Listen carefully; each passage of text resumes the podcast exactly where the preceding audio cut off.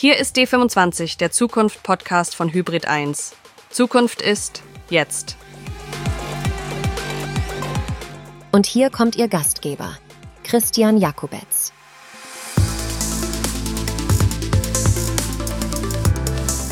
Kaum schaut man, sind auch schon wieder zwölf Monate vorbei. Im Falle unseres Podcasts bedeutet das etliche Stunden, viele tolle Gäste und natürlich ganz viel zu allem, was digital ist. In diesem Jahr vor allem zum Thema schlechthin, künstliche Intelligenz.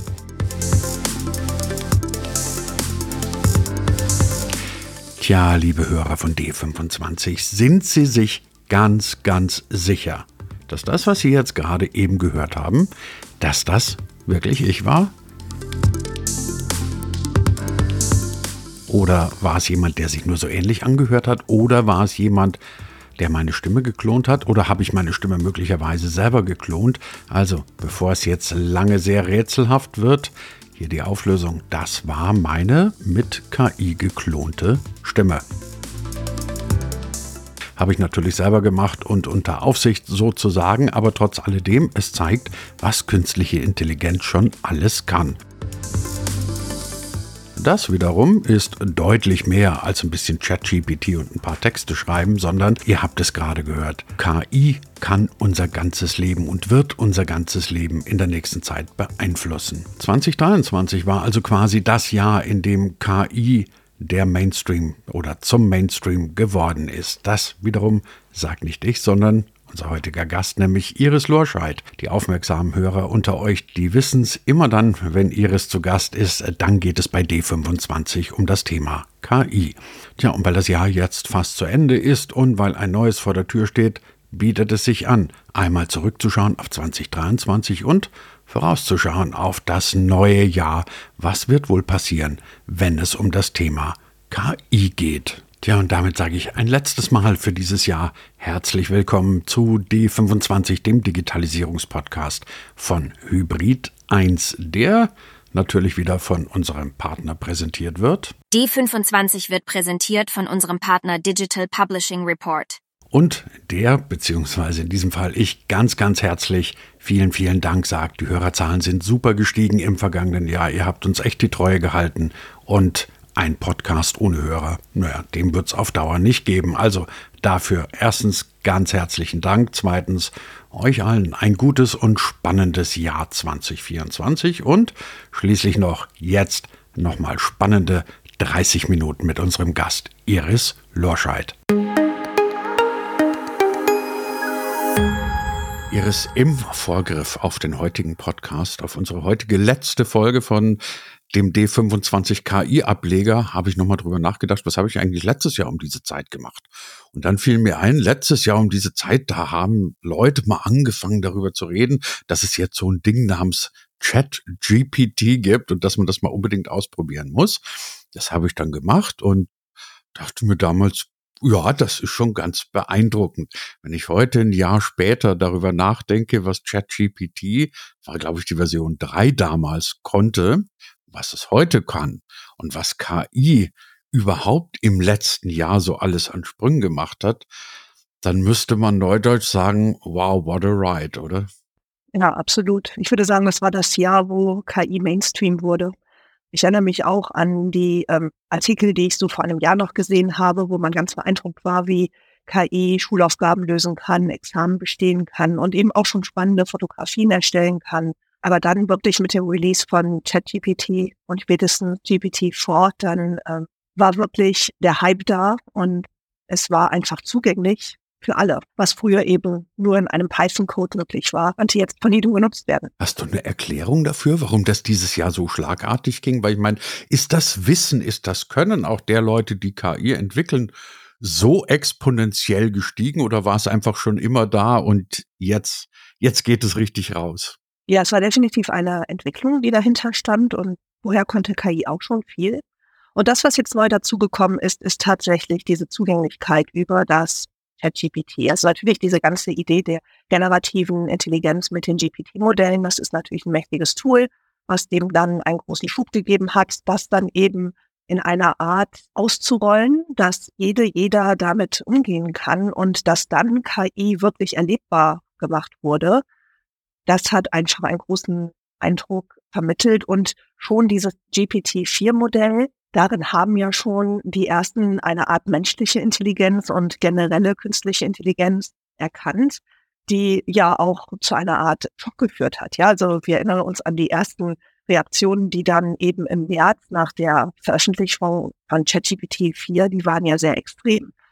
Wir erinnern uns an Italien, ja, die erstmal dicht gemacht haben, die gesagt haben, machen wir nicht. Oder den Brief der Experten, der rausgegeben wurde, lasst uns jetzt erstmal auf die Pause drücken, ja, weil das es war auch alles zwischen, das ist jetzt eine neue Superintelligenz und das ist ein halluzinierendes System, das ja sowieso noch gar nicht so viel kann, war da ja alles drin. Und das, also ich finde, diese Reaktion auf ChatGPT 4, die hat gezeigt, was das für ein krasser Entwicklungsschritt war und was für einen Einfluss das auf alle Bereiche hat und alle Menschen.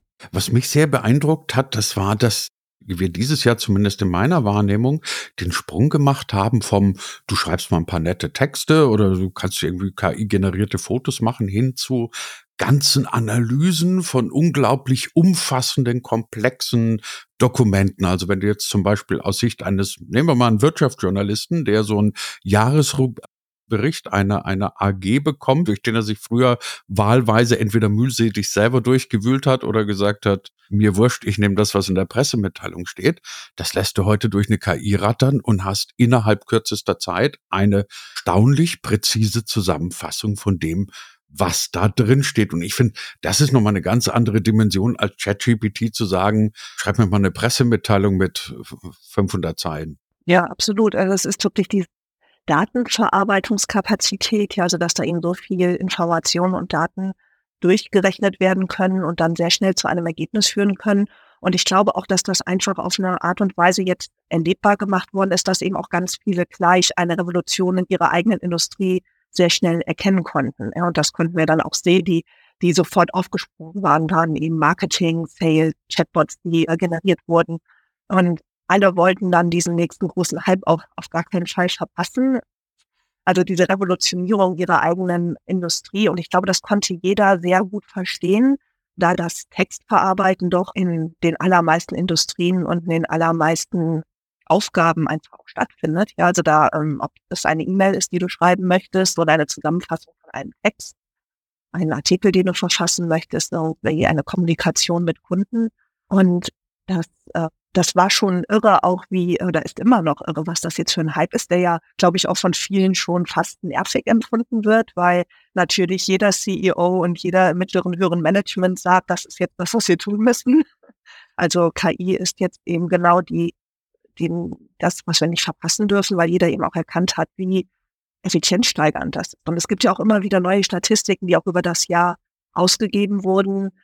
30 Prozent aller Jobs werden über KI automatisiert, 40 Prozent aller Aufgaben, immer wieder so McKinsey, ähm, OECD, immer wieder neue Statistiken, 30, 40 Prozent meistens, die dann natürlich auch auf der einen Seite zu Effizienz führen und zu Profitgedanken, aber dann eben auch individuell zu Ängsten Lass uns mal ein bisschen über die, in Anführungszeichen, Qualität dessen reden, was an Outputs über KI kommt. Ähm, also zwei Sachen, die mir dazu auffallen. Das eine ist, dass du ganz unterschiedliche Einschätzungen bekommst, nämlich die einen, die sagen, wow, das ist unfassbar, was KI inzwischen kann. Die anderen, die sagen, Leute langsam, das Zeug erkennt ein paar Muster, macht es auch ganz ordentlich, aber du kriegst immer noch Ergebnisse, die so, naja, nur so mäßig gut sind. Was meine persönliche Wahrnehmung angeht, ist, dass ich teilweise da sitze. Ist mir jetzt unlängst zum Beispiel mal passiert. Ich wollte mit einem Prompt ein Foto haben, mit dem du ein iPhone so gestaltest, als wenn es in einem Produktkatalog sei um ehrlich zu sein, den Prompt habe ich mir irgendwo geklaut. Dann dachte ich mir, das probiere ich mal aus. Und dann dachte ich mir, okay, jetzt will ich als Symbolfoto ein iPhone 4 mit einem komplett putten Display, aber auch in diesem Produktkatalog-Ambiente, der innerhalb von einer Minute fantastisch gemacht, dass du sagst, wow, als wenn es wirklich ein Produktfotograf gewesen wäre, der zufällig auch noch ein kaputtes iPhone 4 hatte. Auf der anderen Seite kriege ich dann immer wieder mal Bilder, wo Menschen drei Arme, sechs Finger und ich weiß nicht, drei Füße haben. Dann denkst du dir irgendwie, wo kommt das her? Wie kann das sein, dass es immer noch so, so dramatische Unterschiede in der Qualität gibt? Wir müssen auf jeden Fall auch über die Prompt-Whisperer sprechen, ja. Also diese ganzen Guidelines, die jetzt in dieser Welt sind, die uns also beibringen und erklären, mit welchen Prompts man zu bestmöglichen Ergebnissen einer KI kommt und in der Interaktion, das ist ja auch so ein skurriles Erlebnis, ne? Der Ergebnis unseres Jahres, dass es jetzt Prompt Guidelines gibt und Prompt Whisperer und Prompt Engineering als einfach. Und das ist so alles ganz spannend. Und ich glaube, dass, ähm, was wir, wenn ich auch eben die Erfahrungen von anderen Menschen sammle, dann immer diese Interaktion mit der KI auf jeden Fall als Wert gesehen, dass man also in der Interaktion als ein Sparingspartner beim Ideen generieren und beim Konzepte entwickeln, auch beim Texte schreiben, als sehr wertvoll erachtet wird. Dass das jetzt in einem One-Shot, also mit einem Prompt das perfekte Ergebnis, ist, glaube ich, dann eher so die, die, der, der, das Glück, die glückliche Führung, genau diesen Prompt so designt zu haben und die Fähigkeit getroffen zu haben und auch das Erlernte, dass es genau zu dem passt, was man sich jetzt individuell gerade auch vorgestellt hat. Das wird ja auch sehr getrieben, die Zufriedenheit mit dem, was man auch gerade so im Kopf hatte. Aber das, was ich doch immer wieder heraushöre und was auch sehr geschätzt wird, ist, dass man schneller wird, weil man hier einen Sparingspartner hat, mit dem man in Interaktion sehr viel schneller zu sehr guten Ergebnissen kommt, als ohne das System. Und ich glaube, das beschreibt sehr gut den Zustand, den wir im Moment haben, dass wir in Interaktion mit der KI zu guten Ergebnissen kommen, dass wir der KI in diesen Step-by-Step-Approach, das hat auch die Forschung gezeigt, dass man so die besten Ergebnisse hat in diesen interaktiven Step-by-Steps, dann zu guten Ergebnissen kommt. Ob das mal ähm, sehr viel besser wird, ich glaube, wenn die KI auf noch mehr trainiert wurde, auf noch mehr äh, Ergebnisse und auch noch mehr Bewertungen trainiert wurde, wird das noch besser werden. Wo es glaube ich, immer noch sehr lange haken wird, ist die Spezifität und das, der Kontext der Situation. Also ähm, jetzt hast du von einem Bild besprochen, das ist jetzt noch die einfache Lösung, aber wenn wir jetzt denken, ein Ingenieur, der eine technische Lösung entwickeln will, man hat eben einfach nicht alle Spezifika und alle genauen Kontext digital vorhanden, so dass man die dem System zur Verfügung stellen kann. Das heißt, der Mensch ist immer noch der Kanal, der alles, was eben relevant ist für das Problem, spezifisch relevant ist für das Problem, da eben auch nochmal so beschreiben muss und dann eben auch verfeinern muss und das äh, Ergebnis nochmal besser machen muss. Also es ist dadurch limitiert, dass einfach noch nicht alle möglichen Lösungen einmal vortrainiert wurden in diesem System und auch nicht alles digital vorliegt, was man sich so ausdenken kann als Mensch. Da sind wir jetzt schon fast ein bisschen beim Blick in die Zukunft. Ich meine, allzu weit brauchen wir nicht gehen, aber vielleicht mal in das jetzt dann beginnende Jahr 2024. Wir haben gerade darüber geredet vom Sprung von GPT-3 auf GPT-4. Jetzt steht zu erwarten, dass GPT-5 dann irgendwann mal kommt. Was erwartest du zum einen von GPT-5, aber auch so an weiteren Entwicklungen? Mit was können wir rechnen im kommenden Jahr? Glaube, das Jahr 2023 war, okay, wir haben jetzt das System und wir spielen alle mal damit herum und schauen, was wir damit tun können. Ja, also ich glaube, das wirklich auch auf Industrieebene und auch auf der persönlichen Ebene. Jeder hat sich jetzt mal dieses Tool angeschaut und ausprobiert. Und jetzt wird das, ähm, ich, also verschiedene Entwicklungen, die einfach notwendig sind. Wir hatten ja auch schon über das Thema Copyright gesprochen, Lizenzen, Regulation. Ich glaube, das braucht es jetzt. Ja, also es braucht jetzt eben ein Fortschritt darin, wie wir das regulieren, wie wir eine Transparenz erhöhen und wie wir jetzt mit diesem System umgehen wollen, so dass es ethisch korrekt für uns ist. Ich glaube, dass das ein großes Thema im nächsten Jahr sein wird. Wir haben ja diesen EU AI Act als ein Beispiel, das dann im Draft vorliegt. Und da gibt es eben auch noch äh, viel zu diskutieren. Dann glaube ich, dass es natürlich einen wahnsinnigen Run auf die Märkte geben wird, dass es viel mehr Integration geben wird, viel mehr Interfaces. Also zum Beispiel, es gibt dann eben einen Google Bart, der ja dann dein Google Mail, deine Dokumente, dein Drive alles zusammenführt. Microsoft äh, Copilot, der dann auf allen Ebenen mit dir arbeitet. Also es ist auf jeden Fall ein, also zu Beginn hatten wir ein, ein generatives AI-System für einen Purpose, ja. Also du hast eben mit Dolly deine Bilder generiert und mit ChatGPT deine Texte. Also es wird jetzt so ein Interface geben, was mit vielen Tools integrativ zusammenarbeiten wird und das wird jetzt vermehrt entwickelt es wird einen heißen Kampf um den Markt geben, also die betteln sich auf jeden Fall. Die großen Player, die kleinen Player, also es wird da auf jeden Fall einiges geben, dass sich da das, der Markt so ein bisschen rütteln wird und sortieren wird und auch weiter darum gekämpft wird. Und genau, diese, also daneben, dass sich natürlich das System selbst weiterentwickelt, wird es eben genau diese Interfaces, die noch weiter zugänglich machen, verschiedene Systeme miteinander integrieren, integrieren und Systeme bündeln. Ähm, das würde ich erwarten. Äh, die ethische Komponente wird eine Rolle spielen.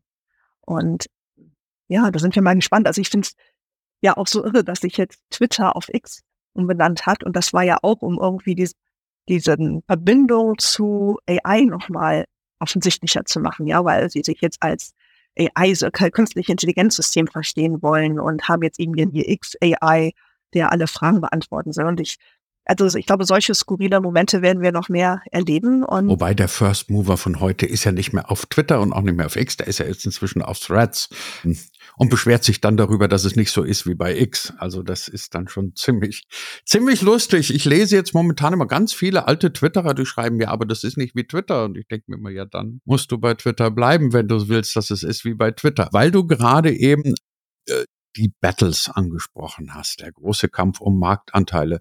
Kurze Frage zwischendrin. Warum war eigentlich Google so herzerweichend schlecht dieses Jahr?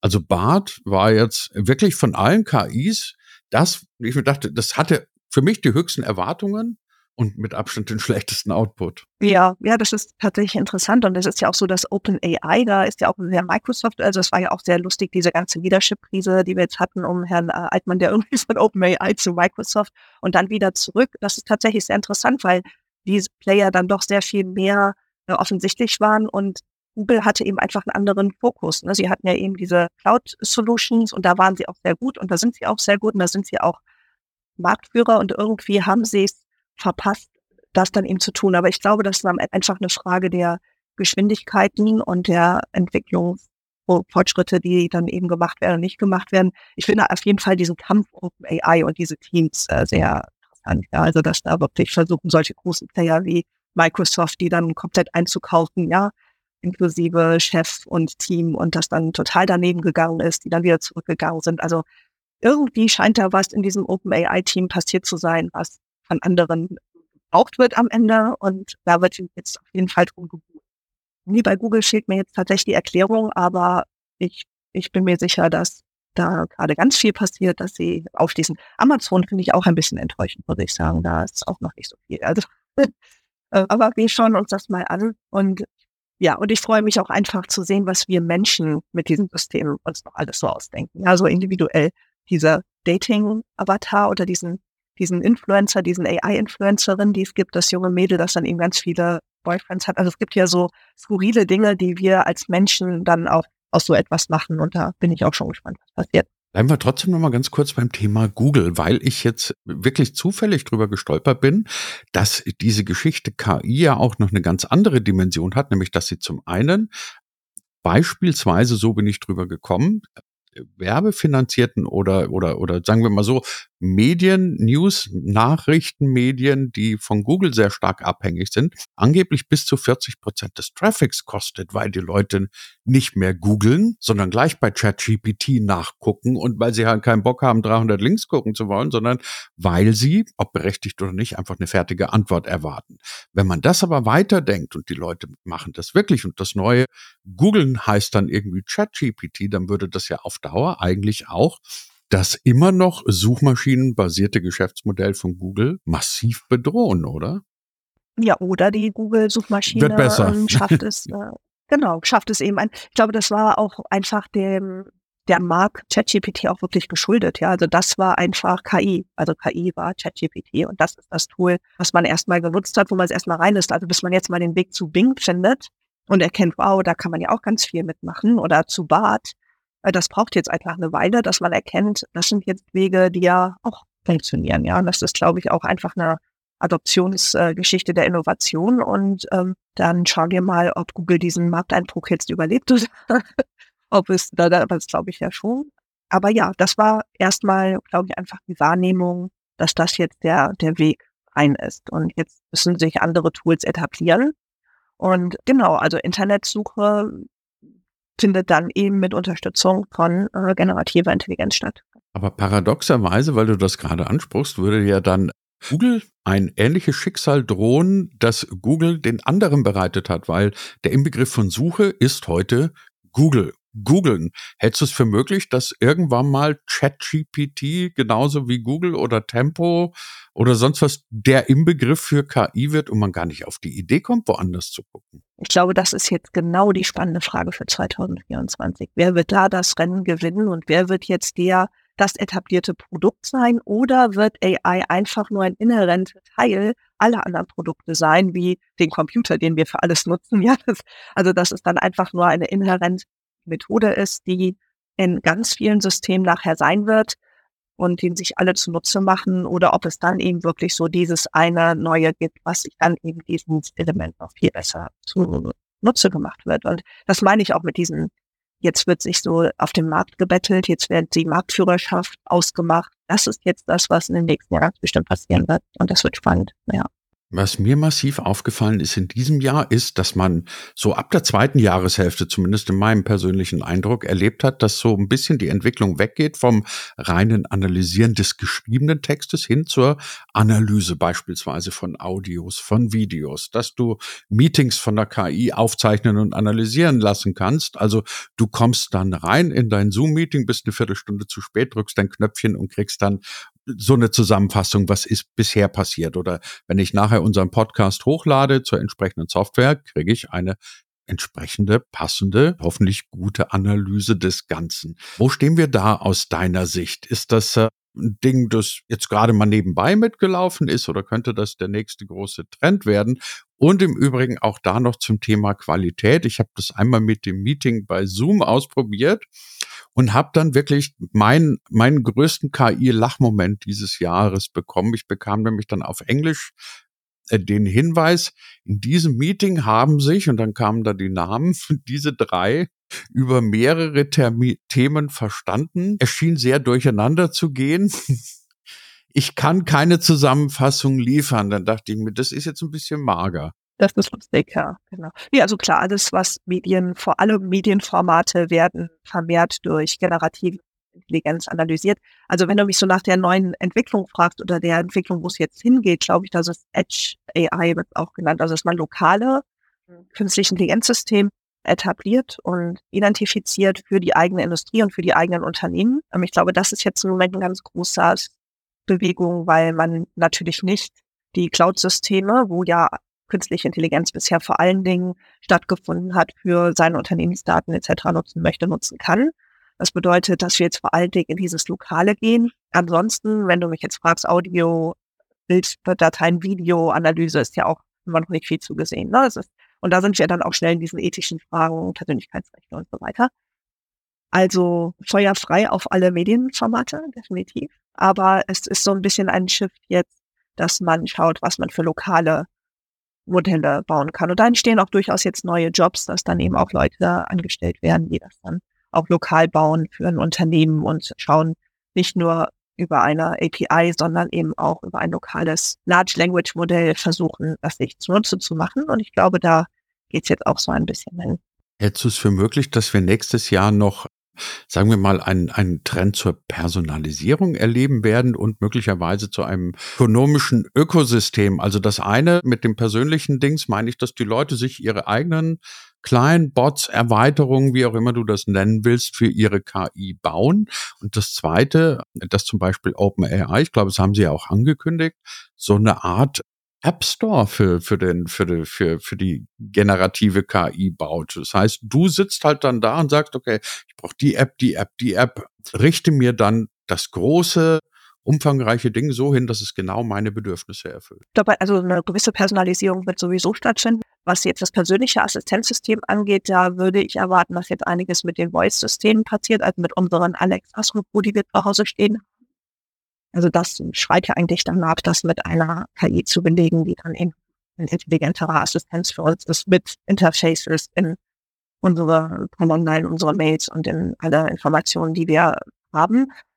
Apps, die auf dem, auf dem Telefon erstmal installiert werden, aber auch hier hoffe ich auch sogar auf eine Integration, dass es dahin geht, dass es dann eben mehr so ein Interface gibt, was dann das miteinander vereinbart. Aber ich bin auch wirklich gespannt, was mit diesen Sprachsystemen passieren wird, mit diesen Home Assist System, ob die dann auch noch eine entsprechende Interface bekommen in Richtung generative Intelligenz und ChatGPT. Und genau, und diese Personalisierung äh, kommt dann ganz klar, sobald wir unsere Office-Systeme damit verbunden haben, werden die Systeme davon lernen und individuell auf uns personalisieren. spannend ist natürlich auch, was auf dem Arbeitsmarkt dann passiert. Ne? Also das ich glaube, das werden wir dann mal in einer unserer nächsten Folgen für 2024 äh, diskutieren, weil die Frage taucht ja tatsächlich immer mehr auf, wobei ich da inzwischen ziemlich ungnädig bin, weil ich mir sicher bin, dass wir nächstes Jahr das vielleicht nur schnell als, als Schlenker am Rande, zumindest in meiner Branche, also in allem, was Kreativität angeht, wirklich erleben werden, dass die ersten Jobs für KI draufgehen, weil ich glaube nicht, dass du noch irgendeinen Allerweltstexter brauchst, der Allerweltstexte textet. Das kann ich dann wirklich die Maschine machen lassen. Ähm, da brauche ich jetzt nicht mehr den Junior PR-Referenten, der eine Pressemitteilung schreibt. Aber lass uns, lass uns mal noch ganz kurz zum Schluss über deine persönliche Leidenssituation reden, weil äh, du bist Professorin, du musst den ganzen Schmarrn auch noch irgendwie dann weitervermitteln. Kommt ihr überhaupt noch hinterher bei dem, was ihr vermittelt? Kann man überhaupt in der Lehre das jetzige Tempo, das man gerade hat, irgendwo abbilden? Ja, es ist ja eine hochspannende Zeit. Also in so einem Fach wie Artificial Intelligence, was ich eben auch lehre, dann nimmt man das natürlich zum Thema. Genau, was passiert gerade, was äh, geschieht. Wir haben systematisch im Sommer zum Beispiel analysiert, was können wir in Interaktion mit ChatGPT, was können wir nicht, was sind die Grenzen der Maschine, was sind die Grenzen des Menschen.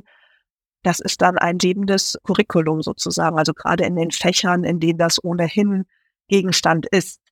Wenn ich jetzt so an das Thema Analytics denke, ist es natürlich spannend. Also da ich da Einführungsveranstaltungen habe, ist, dass man dann sogar schneller weiterkommt. Also da geht es eben darum, welche Tools kann man dafür nutzen, was sind da die Limitierungen, was muss man dann aufbereiten. Also für mich als Lehrende ist es tatsächlich sogar spannender, weil wir dann gemeinsam lernen, gemeinsam explorieren und das gemeinsam anpassen und erobern für uns. Solche Fächer wie Programmierung, Einführung in die Programmierung, da werden die Projekte anspruchsvoller. Also da müssen wir natürlich auch sehr viel darüber sprechen, wie viel Code Interpreter nutzt wer und wo sind da die Risiken. Also erstmal finde ich es spannend, das mit meinen Studierenden gemeinsam zu explorieren und zu besprechen und das eben auch ganz aktiv in das Curriculum mit aufzunehmen. Ich glaube, das, was man auf gar keinen Fall machen dürfte, ist einfach nur das verbotene Zeichenbuch zu hängen und bei dem Alten zu bleiben. Also das muss mit. Und es gibt ja auch sehr viele Unsicherheiten bei den Studierenden, weil die fragen ja auch, was bedeutet das für mich? Was bedeutet das für den zukünftigen Arbeitsmarkt? Was denken wir, welche Skills werden jetzt vor allen Dingen gebraucht? Auf was sollte ich mich spezialisieren? Ich hatte eine Vorstellung von einem Beruf, den ich mal ausüben wird. Wird es den noch geben oder wird es den verändern? Und ich glaube, das muss man ganz offen aufnehmen und miteinander besprechen. Und dann ist es sogar sehr spannend, sich miteinander dem Thema anzunehmen. Ja. Also wir halten fest, es war spannend, es bleibt spannend und ganz sicher wird es D25 auch mit dir, mit unserer kleinen KI-Erweiterung auch im Jahr 2024 ganz sicher wieder geben. Fürs Jahr 2023 sage ich herzlichen Dank, Iris, für dein ganzes Know-how, das du in diese in dieses Mikrofon reingepackt hast. Und ähm, dann hoffen wir mal, dass die 25, auch 2024 eine spannende Angelegenheit bleiben wird. Iris, ganz herzlichen Dank an dich. Ganz lieben Dank. Alles Gute. Tschüss.